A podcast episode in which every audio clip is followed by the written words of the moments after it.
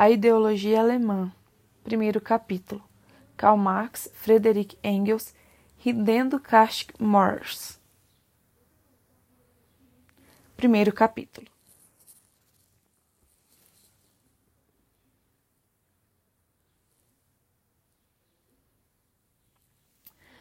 Até agora, os homens formaram sempre ideias falsas sobre si mesmo, sobre aquilo que são ou deveriam ser organizam as suas relações mútuas em função das representações de Deus, do homem normal e etc., que aceitavam.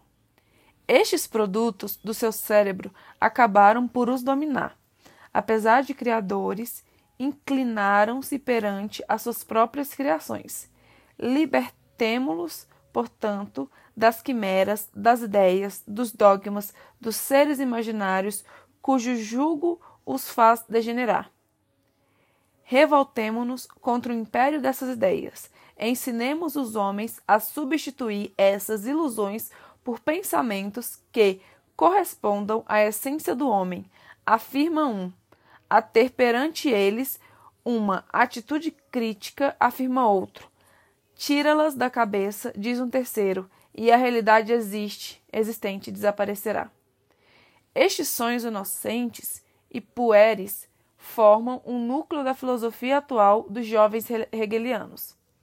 E, na Alemanha, não são só acolhidas pelo público com misto de respeito e pavor, como ainda apresentadas pelos próprios heróis filosóficos com a solene convicção de que tais ideias, de uma virulência criminosa, constituem para o um mundo um perigo revolucionário.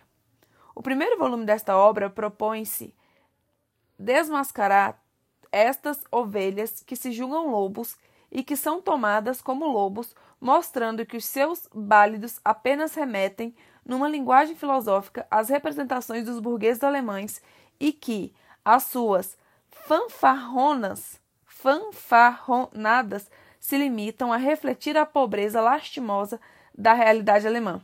Propõe-se ridicularizar e desacreditar esse combate filosófico contra as sombras da realidade que tanto agrada à sonolência sonhadora de um povo alemão. Em tempos, houve quem pensasse que os homens se afogavam apenas por acreditarem na ideia da gravidade. Se tirassem essa ideia da cabeça, declarando, por exemplo, que não era mais do que uma representação religiosa, supersticiosa, ficariam imediatamente livres de qualquer perigo de afogamento.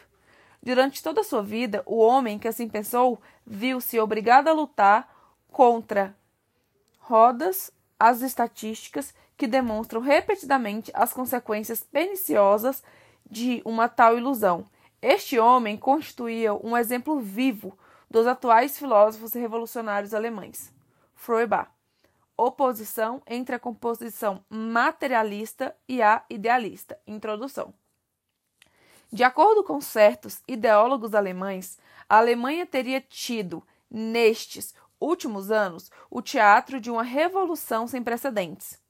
O processo de decomposição do sistema hegeliano, iniciado com Strauss, teria dado origem a uma fermentação universal para a qual teriam sido arrastadas todas as potências do passado. Nesse caos universal, formaram-se impérios poderosos que depois sofreram uma derrocada imponente. Surgiram heróis efêmeros mais tarde, derrubados por rivais audazes e mais poderosos. Perante uma tal revolução, a Revolução Francesa não foi mais do que uma brincadeira de crianças e os combates dos diacodocos. Parecem-nos mesquinhos.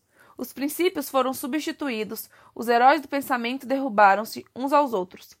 De 1842 a 1845, o solo alemão foi mais resolvido do que nos três séculos anteriores. E, tu, e, tu, e tudo isso se teria passado nos domínios do pensamento puro. Trata-se, com efeito, de um acontecimento interessante, o processo de decomposição do espírito absoluto. Depois de extinguir a sua última centelha de vida, os diversos elementos desse caput mortum entraram em decomposição, formaram novas combinações e constituíram novas substâncias. Os industriais da filosofia, que até então viviam da exploração do espírito absoluto, ocuparam-se imediatamente dessas novas combinações, procurando com todo zelo fazer render a parte que lhes coubera. Mas também aqui havia concorrência. No início, essa foi praticada de uma forma bastante séria e burguesa. Mais tarde, quando o mercado alemão ficou saturado e se verificou ser impossível, apesar de todos os esforços, escoar a mercadoria do mercado mundial, o negócio foi viciado, como é habitual na Alemanha, por uma produção inferior, pela alteração da qualidade, pela adulteração da matéria-prima, a falsificação dos rótulos, as vendas fictícias, o cheque sem cobertura e a infraestrutura de um sistema de crédito sem qualquer base concreta. Esta concorrência deu origem a uma luta encarniçada que nos é agora apresentada e enaltecida como uma revolução histórica que teria conseguido prodigiosos resultados e conquistas. Mas, para ter uma ideia justa dessa charlatanice filosófica que desperta no coração honesto burguês alemão um agradável sentimento nacional, para dar uma ideia concreta da mesquinhez, da pequenez provinciana de todo esse movimento jovem hegeliano, especialmente de todo o contraste trágico-cômico entre aquilo que estes, que estes heróis realmente fazem e o que julgam fazer, é necessário examinar todo este espetáculo de um ponto de vista exterior da Alemanha. Torna-se assim evidente que os jovens hegelianos devem lutar apenas contra essas ilusões da consciência. Como, na imaginação, as relações entre os homens Todos os seus atos e os seus gostos, as suas cadeias e os seus limites, são produtos da consciência. Os jovens hegelianos, coerentes consigo mesmos, propõem aos homens este postulado moral: substituir a sua consciência atual pela consciência humana, crítica ou egoísta, e, ao fazê-lo, abolir os seus limites. Extinguir uma tal transformação da consciência significa interpretar diferentemente daquilo que existe, isso é, aceitá-lo como uma interpretação diferente, apesar das frases pomposas que revolucionam o mundo. Os ideólogos da escola jovem hegeliana são os maiores conservadores.